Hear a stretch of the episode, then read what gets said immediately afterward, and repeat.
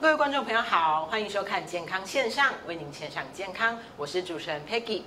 全球 COVID-19 的疫情至今还在延烧，加上 Delta 变种病毒的入侵，让台湾的民众也十分紧张。许多需要长期往返医院看诊、拿药的慢性病患者，更是染疫的高危险群。因此，对于在进出医院这件事情，也十分担忧。今天我们就邀请到台中荣民总医院的院长陈世安陈院长来跟我们分享在医院端所做的防疫措施，让民众看诊也安心。各位观众好，嘿，我是台中荣民总医院院长陈世安医师。那我想最近因为德尔塔病毒的议题，大家非常的关注，它的传播力的话呢，根据一些文献的报道的话呢，它大概可以高达到一个人可以传播到十个人以上。流鼻水的症状啊，还有头痛的病状的话呢，来的比较的明显，而且来的比较多一点。如果要到医院来就医，或者是回到医院拿药的话呢，都会。觉得有一点阴影，怕来到医院又被感染到了。那事实上，医院是一个，你可能会认为它是很多传染源，是一个危险的地方。但是相对上，医院的话呢，它在各方面的防护还有消毒又做得很好，所以事实上它应该还是一个很安全的一个地方。在台东龙总的话呢，我们就是有特别增设这些所谓的这些视讯诊疗啊，或是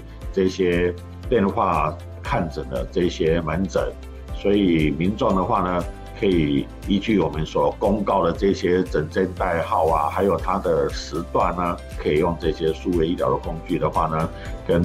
你原来的主治医师呢，做一些看诊的一些咨询啊，或是你一些病况的报告，医师所开的医嘱啊，还有这些领药的药单呢，哎，我们就会再经过处理，然后会在。传输给我们的民众，然后可以在我们指定的时间之内的话呢，不进入院区，然后就可以来拿药。台中龙总的话呢，到现在已经办了两次的头 V 肺炎的个案以及照护的线上研讨会，比如说远距复健啊，或是病人心理的调试啊，那甚至在第二次的话呢，我们也都有我们的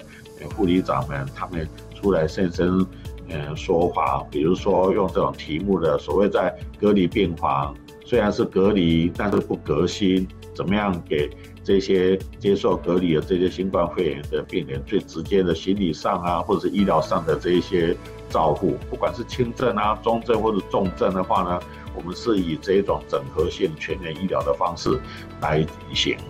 哎，我们台州荣总也呃收了不少这些新冠肺炎的。病人，那在我们的专责病房投入蛮多的医护人员在照顾这些病人，也有一些呃医护人员他们在执勤下班之后呢，他们有时候会有一些心理上的原因，或者是害怕会自己偶尔漏掉一些病毒还粘连在他们的身上，所以他们不愿意回家。我们特别辟了一个病房，做了一个。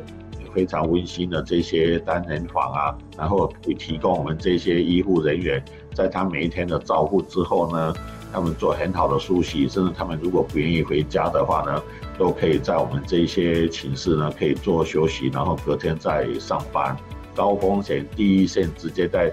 照顾这些新冠肺炎的这些医护人员或者是技术人员的话呢，我们都有每周至少都给他们做 PCR 的检测。期许我们的员工，诶，还有我们的医护人员的话呢，对于三个医疗的项目，除了我们做好这种最重要的防疫抗疫新冠肺炎的这些呃医疗工作以外的话呢，对于所谓的呃智慧医疗、尖端医疗，还有再生以及精准医疗的话呢，应该是台中龙总在这几年。我们所有的医护人员、全体员工，大家齐心协力，要去做好的几项重要事情。真的要打赢这场战役的话呢，注射疫苗应该是不可缺少的。如果没有这种所谓的打疫苗的禁忌的话呢，还是尽量要去接受疫苗的注射。但是，嗯，可能由于前一阵子有一些高龄的。一些长辈们接受这一些疫苗注注射之后，产生一些比较大的一些并发症，所以对我们的长辈对这一些疫苗注射心理上有一些疙瘩啊。但是我想，如果有专业医师的解释的话呢，应该在这种接受度上的话呢，可以再做一些提升。